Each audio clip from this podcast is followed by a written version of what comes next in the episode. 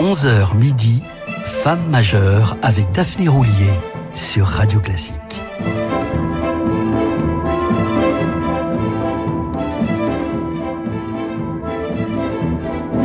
Bonjour à toutes et à tous et bienvenue sur Radio Classique. Si vous nous rejoignez, c'est l'heure des femmes majeures et qui mieux que Clara Askill pour en témoigner. S'il est un compositeur auquel on l'associe immédiatement, c'est bien Mozart. Sans doute à cause de la précocité de ses dons, l'indéfinissable naturel de son approche musicale et plus simplement parce que les œuvres de Mozart représentent l'essentiel de sa discographie. Elles semblent nées pour le jouer. La clarté, la pureté même avec laquelle Askill l'aborde en laisseront plus d'un sans voix. Elle ne cherche pas à charmer avec le côté plaisant que beaucoup attribuent à Mozart. Son jeu est introverti, presque âpre, d'une grande profondeur et toujours d'une grande rigueur.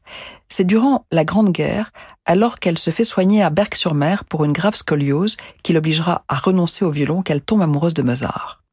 Emmurée dans un corset de plâtre qui la fait atrocement souffrir, elle ne peut plus jouer que de tête.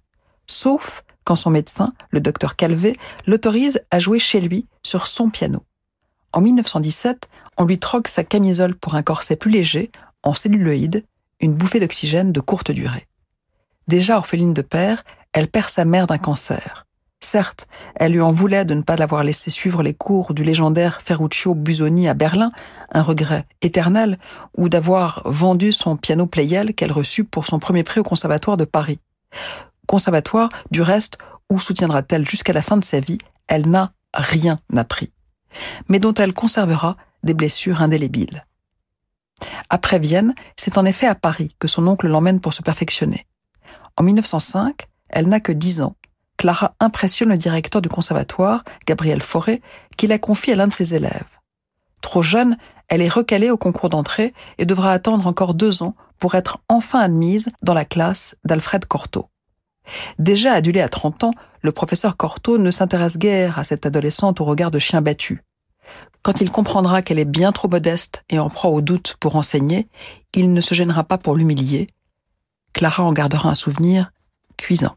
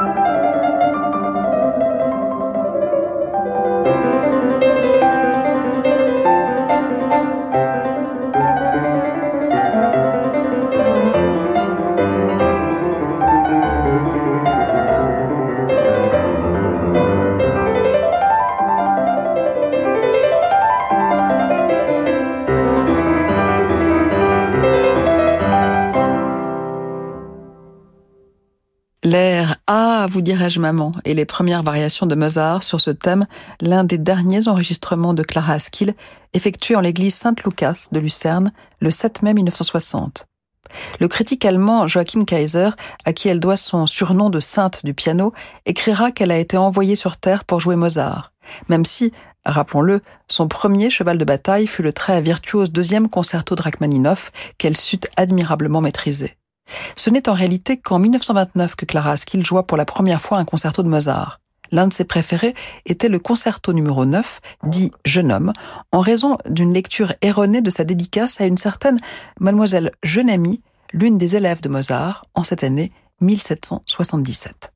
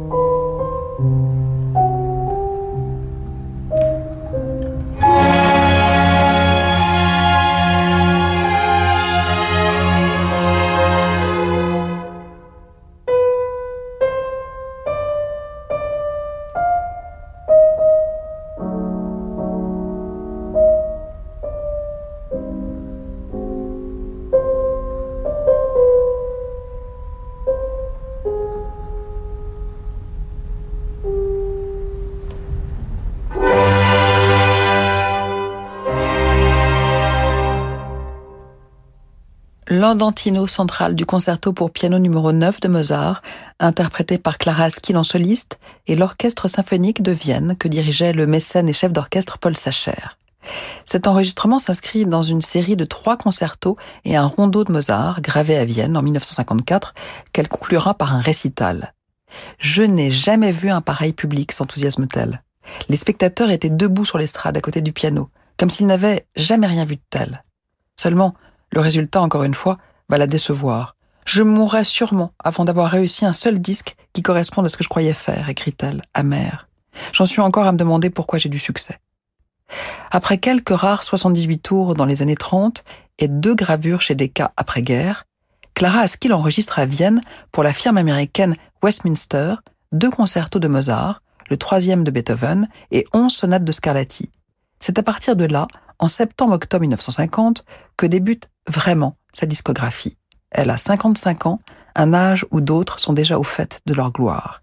Il lui reste 10 ans à vivre. Elle est loin de se douter que ce disque Scarlatti deviendra mythique.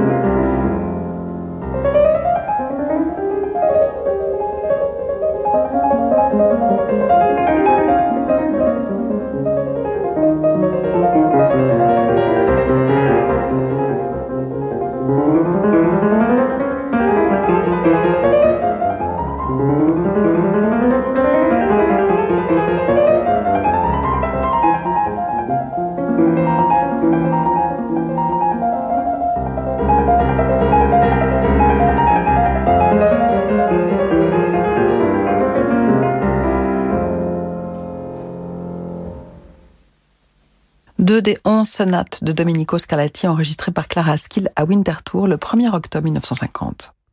Après la pause, nous retrouverons Clara Askill, interprète de Jean-Sébastien Bach, un contemporain de Scarlatti qu'elle a hélas peu enregistré. Reste toutefois cette version de la toccata pour clavier en mi mineur, immortalisée par la radio bavaroise en 1952.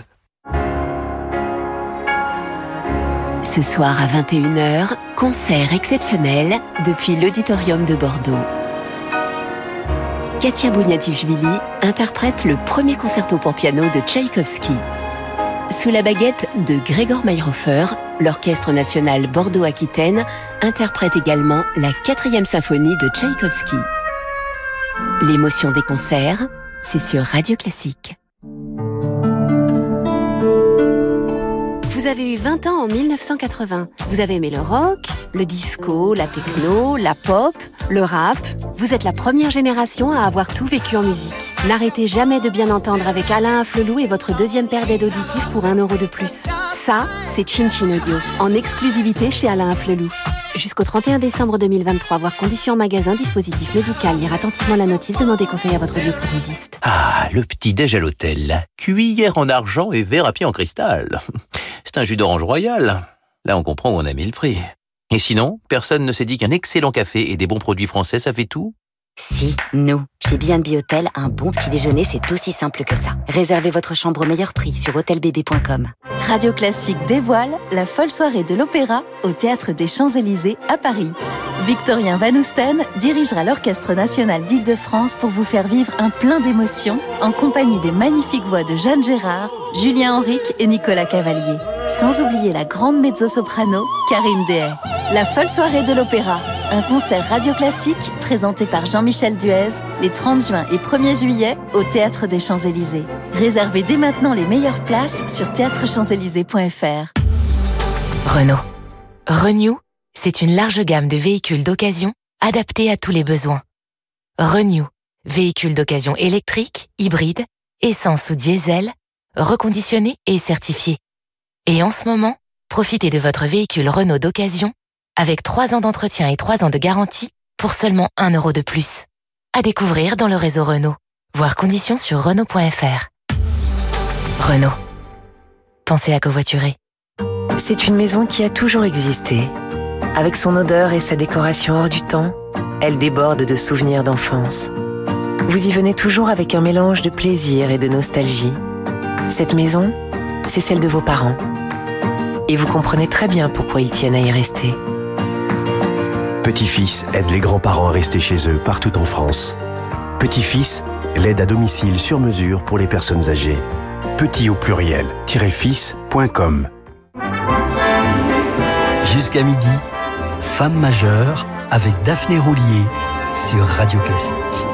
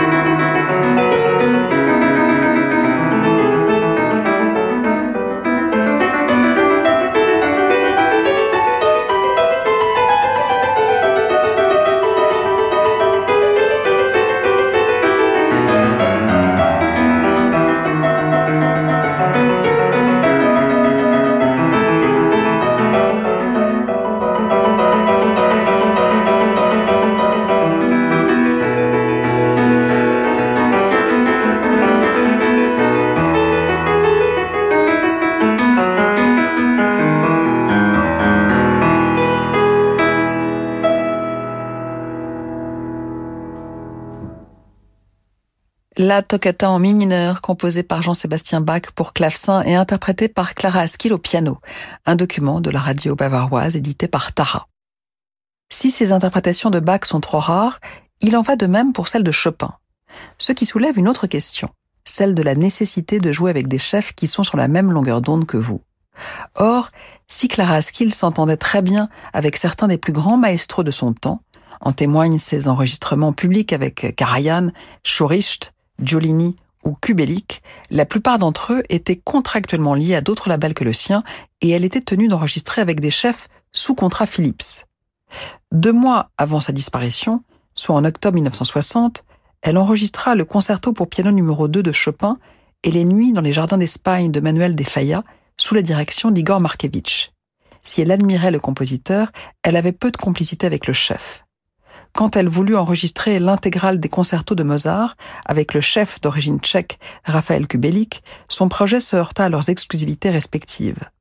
Reste néanmoins cet enregistrement public d'un concert en janvier 1960 au Théâtre des Champs-Élysées, trois semaines après le 65e et dernier anniversaire de Clara Askill. Au programme, le concerto pour piano numéro 2 de Frédéric Chopin, sous la direction donc de son ami Raphaël Kubelik.